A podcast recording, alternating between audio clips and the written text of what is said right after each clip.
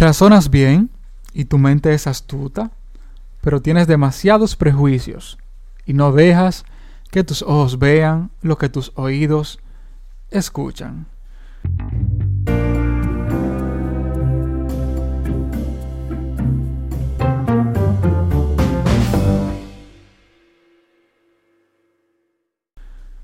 Una vez más, bienvenido a Cripto Futuro. Siéntate como en tu casa y deja un poco de la felicidad que traes. Si llegaste a propósito, felicidades, encontraste lo que estabas buscando. Si llegaste por error, felicidades porque encontraste lo que debías haber estado buscando. El día de hoy, China utiliza a Bitcoin como un arma financiera contra los Estados Unidos. El cofundador de PayPal y capitalista de riesgo, Peter Thiel, advirtió que el gobierno central chino puede estar respaldando a Bitcoin como medio para perjudicar la política exterior y monetaria de los Estados Unidos. Añadió que el gobierno chino intentó utilizar el euro de la misma manera. En su intervención, ah, diablo, me trabé. En su intervención en un evento virtual organizado por la Fundación Richard Nixon, una organización conservadora sin ánimo de lucro, Thiel comentó comentó si la moneda digital emitida por el Banco Central de China o CBDC podría amenazar la posición del dólar estadounidense como moneda de resuelva mundial. Señores, recordemos que en la carrera que tienen todos los países, los que ya están en ella y más los que se están sumando, en el desarrollo de monedas digitales, pues China es la que va más avanzada en esto. O sea, China el que va por detrás de China es Estados Unidos y China le lleva la milla. Tanto así que ya tiene, a su moneda digital, el yuan digital o cripto yuan, funcionando en las regiones más desarrolladas del país. No obstante eso, también está implementando políticas para motivar al uso de su criptomoneda, del cripto yuan. Y no solo eso, sino que al mismo tiempo que incentiva el uso del yuan digital, incentiva a que se deje de usar y a que pierda relevancia, pues el yuan, no, yuan normal en esas regiones donde se está implementando el uso del cripto yuan. Porque el objetivo de China es lograr que estas regiones se vuelvan totalmente independientes de del yuan fiat, del, yuan, eh, del papel yuan y utilicen completamente Yuan Digital. Y ya para luego, en un futuro, irse expandiendo a través de, eh, de todo el país, ¿cierto? Para obtener una adopción completa de Crypto Yuan. Pues bien, dice, aunque Tiel, que es conocido por estar a favor de Bitcoin, sugirió que una stablecoin interna en China, stablecoin es una moneda estable, significa que, por ejemplo, Yuan Digital es una stablecoin lo que significa que cada yuan digital está respaldado por un yuan normal. Eh, stablecoin interna de China es, equivaldrá a poco más que a una especie de dispositivo de mediación totalitario. Añadió que China puede ver a Bitcoin como una herramienta para erosionar la hegemonía del dólar.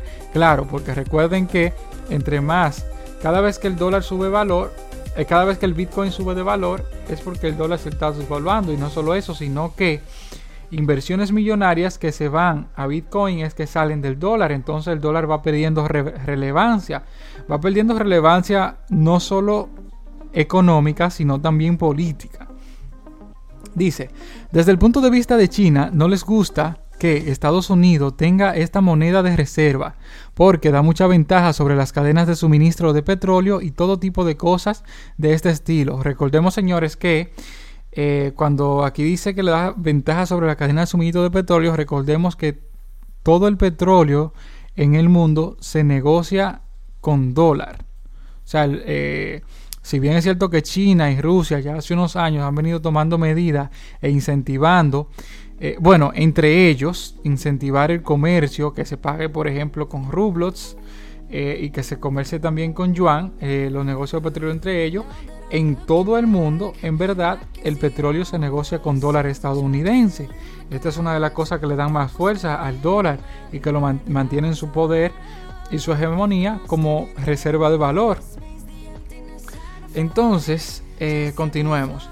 Dice, aunque soy una persona a favor de las criptomonedas, a, eh, a favor y maximalista de Bitcoin, me pregunto si en este punto Bitcoin también debe ser considerado en parte como un arma financiera china contra los Estados Unidos, donde amenaza el dinero fiduciario, pero especialmente amenaza al dólar estadounidense. Recordemos que el fin, el motivo de existencia del Bitcoin es eh, pues reemplazar al dólar como reserva de valor.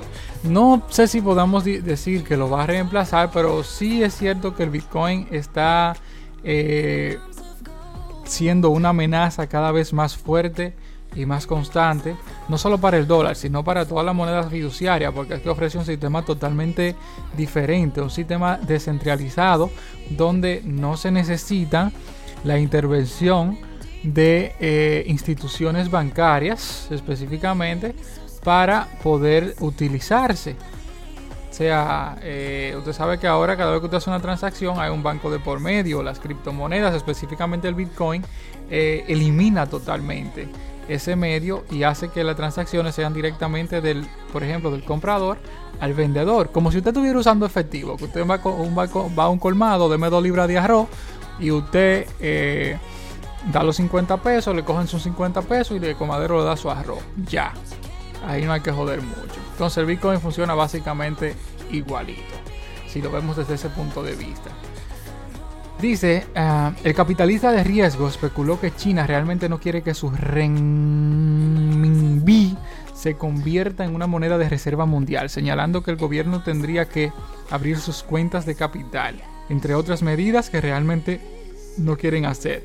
Por ello, por Thiel concluye que el apoyo a Bitcoin que ofrece eh, que el, apoyo a Bitcoin ofrece a China un medio elegante para debilitar la posición del dólar a nivel internacional. China quiere hacer cosas para debilitar el dólar. China está a favor de Bitcoin y tal vez desde una perspectiva geopolítica los Estados Unidos deberían hacer algunas preguntas más duras sobre cómo funciona exactamente. Recuerden que pueden seguirme en mi perfil personal de Instagram, arroba Nolasco, perfil, personal, perfil de mi fondo de inversiones, arroba criptoinversiones Águila. En Twitter puedes seguirme como arroba Águila Nolasco G. Recuerden que contesto todo tipo de preguntas y de ser posible puedo responderla también por el podcast, dependiendo qué tipo de pregunta sea, porque eh, una pregunta que tenga usted puede también pues eh, tener la otra persona que esté escuchando el podcast y pues si la respondo en el podcast